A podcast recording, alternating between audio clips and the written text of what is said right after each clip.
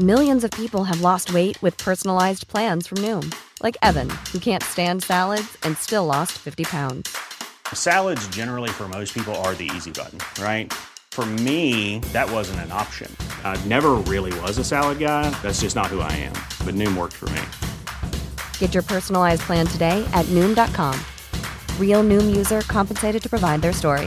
In four weeks, the typical Noom user can expect to lose one to two pounds per week. Individual results may vary. Periodismo en riesgo. Una aproximación a las amenazas que nublan el quehacer informativo. Presentado por la Sociedad Interamericana de Prensa. Una producción de la Organización Editorial Mexicana.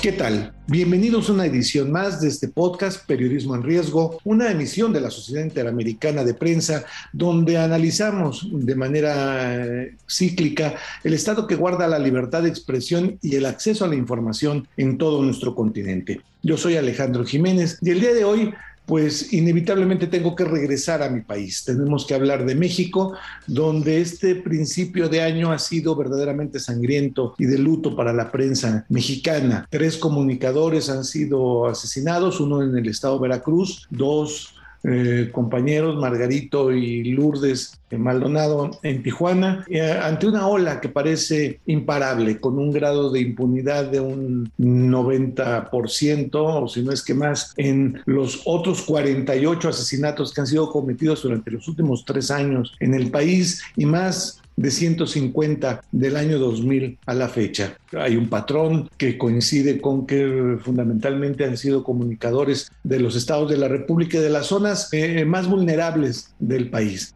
Tenemos para platicar de este tema a Balbina Flores, que es representante en México de la organización Reporteros Sin Fronteras. Ella ya ha estado con nosotros, ya nos ha acompañado para platicar de los informes que, que han generado. Recientemente tuvimos una plática también a nivel regional y, eh, y pues ahora desgraciadamente nos vuelve a convocar esta situación de quiebre y de luto en el periodismo mexicano. Gracias, Balbina, por acompañarnos. Y quisiera comenzar diciendo, pues ya no qué opinión te merece esto, sino como reporteros sin fronteras, cuáles serían las salidas o las soluciones que pudiéramos encontrar a este grave problema en nuestro país. Bueno, muchas gracias Alejandro. Em, pues bueno, la salida no, no es tan sencilla, sobre todo si pensamos en dos, tres puntos específicos en, los que se enmarca esta situación. Uno de ellos es el contexto de violencia que se agudiza en algunas regiones del país, en este caso ahora en Baja California contra la prensa, pero igual podremos mencionar otros estados como Veracruz, Michoacán, Oaxaca, Chiapas, Guerrero, Tamaulipas, entre otros, ¿no? Esa es una, una primera situación. La otra es que la, la situación de impunidad que que enfrenta el país en, asesinatos y desapariciones de periodistas es una situación que no se ha mejorado. Digamos, eh, el propio subsecretario Alejandro Encinas de, Derechos Humanos indicó hace unas semanas que en el asesinato de periodistas había más del 91% de impunidad. Entonces, esa, es una situación eh, no sencilla y por otra parte está el tema de los mecanismos de protección. Entonces, son, digamos, estos tres ejes importantísimos los que hay que mirar antes que tengamos que decir cuál es la salida. Yo creo que la salida, sin querer decirlo todo, pretender decirlo todo, es fortalecer los mecanismos de protección, hacer una revisión profunda de su funcionamiento interno más allá de la ley en sí, sino de su funcionamiento, de sus recursos humanos y económicos, impulsar un fortalecimiento eh, desde ya de los mecanismos y desde luego el mecanismo federal. Y por otra parte, establecer una política integral de combate a la impunidad, eh, que tendría que ser una política muy bien diseñada, que vaya acompañada no solo de de recursos igual técnicos, económicos y de personal para eh, llevar adelante las investigaciones, sino también para eh, llegar a, a, buenos resultados. Y la otra es impulsar una política de prevención que impida que estos hechos sigan ocurriendo. Esto desde luego va de la mano con el tema de protección. Hemos visto que el mecanismo de protección para defensores de derechos humanos y periodistas se ha debilitado, se le han quitado recursos, se le han quitado elementos como parte de una política integral del gobierno federal mexicano de austeridad y de canalizar esos recursos hacia, hacia los programas sociales. Incluso un común denominador de los tres comunicadores asesinados en lo que va del año, en este mes de enero, eh, ha sido que formaron o solicitaron en algún momento atención del mecanismo y el mecanismo fue, ha sido completamente ineficiente para, para defenderlos. El subsecretario encargado de esto, como mencionas, Alejandro Encina, se ha comprometido a revisarlo, a mejorarlo, etcétera, y pero ha sido como letra muerta durante este tiempo. Pero peor aún, Balbina, hay muchos a los que nos preocupa el discurso y la narrativa oficial, que ante estos asesinatos, el presidente de la República en su conferencia mañanera, Andrés Manuel López Obrador, eh, considera que se está exagerando de manera estridente estas muertes para sopilotear a su gobierno, que son tiempos de sopilotes, que son ataques políticos a su gobierno, eh, lo cual pareciera que deja poco margen de interés del gobierno federal al seguimiento. ¿Cómo, cómo leen los reporteros sin frontera esta posición oficial? Bueno, la verdad es que no, no sé en qué estará pensando el presidente cuando hace estas, cuando hace estas expresiones. Eh, eh, igual cuando dice que el tema de, del periodismo igual tiene que ver con una cuestión de perversión. Eh, seguramente está pensando en sus tradicionales enemigos políticos, pero creo que debe quedar muy claro que la prensa no es la enemiga del presidente, eh, ni es la enemiga de México, que las y los periodistas no son sus enemigos.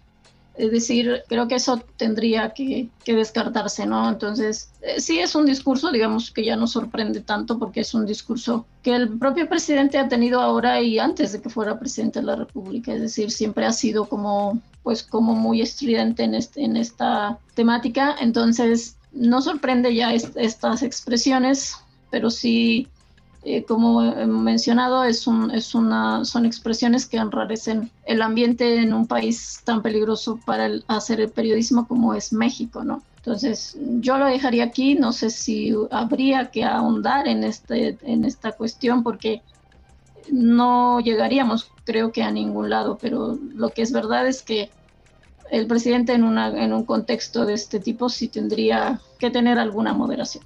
Ahora bien, Malvina, eso por el lado oficial, el, gobierno federal tiene obligación de garantizar seguridad a todos los mexicanos, incluidos los periodistas pero también las empresas periodísticas. Aquí hablo de las casas editoras, de, los medios de comunicación, pues unos muy, eh, muy institucionales, otros no tanto. Vemos muchos compañeros que están trabajando sus propios blogs, sus, Facebook, sus fuentes de, de, difusión personal. ¿Cómo tienen que reaccionar o tendríamos que reaccionar los directivos de los medios de comunicación ante este, ante este panorama? Es decir, ya no solamente al gobierno, olvidémonos del gobierno, no contamos con él, eh, las empresas, eh, los manuales, existen manuales de protección, ha habido países muy violentos como Colombia eh, que, han generado literatura al respecto. ¿Cómo las empresas periodísticas, grandes y chicas, podemos eh, coadyuvar a disminuir este, esta violencia? Bueno, yo creo que mm, las empresas tienen, las empresas de medios de comunicación y los directivos de medios de comunicación tienen mucho que hacer y mucho que aportar en este contexto.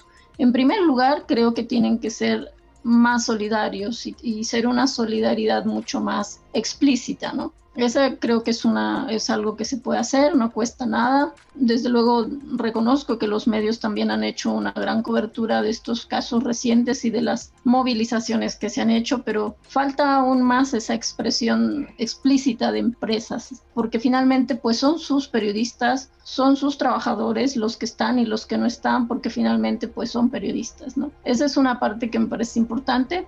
Y por otra parte, creo que te podrían eh, ir eh, pensando las, los dueños de las empresas, los directivos, en elaborar una especie de carta. Digo, en algún año, hace muchos años, Reporteros Sin Fronteras impulsó la firma de como de una carta compromiso y parece ser que años anteriores también los medios hicieron un intento junto con la eh, oficina del alto comisionado de Naciones Unidas de hacer una carta compromiso de impulsar medidas de protección, medidas de prevención, eh, medidas de apoyo a sus periodistas que tienen que ver con aspectos muy específicos que son desde asistencia legal hasta asistencia psicológica, hasta capacitación eh, para una mayor profesionalización. Creo que estos puntos no son difíciles, simple y sencillamente se tienen que hacer un acuerdo y obviamente las empresas también tienen que destinar algunos recursos, ¿no? Entonces, eh, que, no, no está mal, finalmente eso les va a redituar o les puede redituar en un momento dado mayores ganancias, porque lo que es verdad es que si, si se protege, si se garantiza, si se impulsa un mejor periodismo, pues quienes salen ganando pues son las empresas, ¿no? Entonces, yo creo que eso se puede hacer, no cuesta nada o casi nada, excepto que tiene que haber la voluntad para hacerlo. Malvina Flores, representante en México de Reporteros Sin Fronteras, muchas gracias por platicar estos momentos con nosotros, momentos que son de mucho desconcierto en México. Eh, compartimos esto con todos nuestros colegas de América Latina que también están pasando a su manera momentos difíciles en el tema de libertad de expresión. Eh, mantenemos el puente de comunicación contigo para poder estar platicando de estos temas y ver cómo evoluciona algo que nos preocupa a todos. Muchas gracias, Balbina, por esta plática. No, gracias por el espacio. Momentos difíciles, ciertamente, los que vivimos en México, no distintos a los de años anteriores, sin embargo muy concentrados. Tres colegas asesinados en el lapso de una semana durante el primer mes del año no augura nada, nada bueno para nuestra libertad de expresión en el país. Eh, muchas gracias por acompañarnos en esta emisión. Yo soy Alejandro Jiménez si usted tuviera observaciones, sumarse a esta causa, críticas, eh, por favor háganos saber su opinión, háganos llegar a nuestro correo podcast oem.com.mx su punto de vista y nosotros estaremos pendientes de atenderlo. Recuerde que este podcast, Periodismo en Riesgo, es una emisión de la Sociedad Interamericana de Prensa donde revisamos de manera cíclica el estado que guarda la libertad de expresión y el acceso a la información en todo nuestro continente. Muchas gracias y nos escuchamos en el próximo capítulo de esta emisión.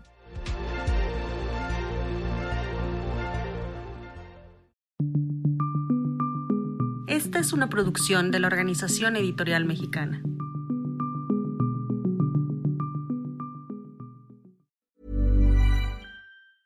Even when we're on a budget, we still deserve nice things. Quince is a place to scoop up stunning high-end goods for 50 to 80% less than similar brands. They have buttery soft cashmere sweaters starting at $50, luxurious Italian leather bags, and so much more. Plus, Quince only works with factories that use safe, ethical, and responsible manufacturing. Get the high-end goods you'll love without the high price tag with Quince. Go to quince.com/style for free shipping and 365-day returns.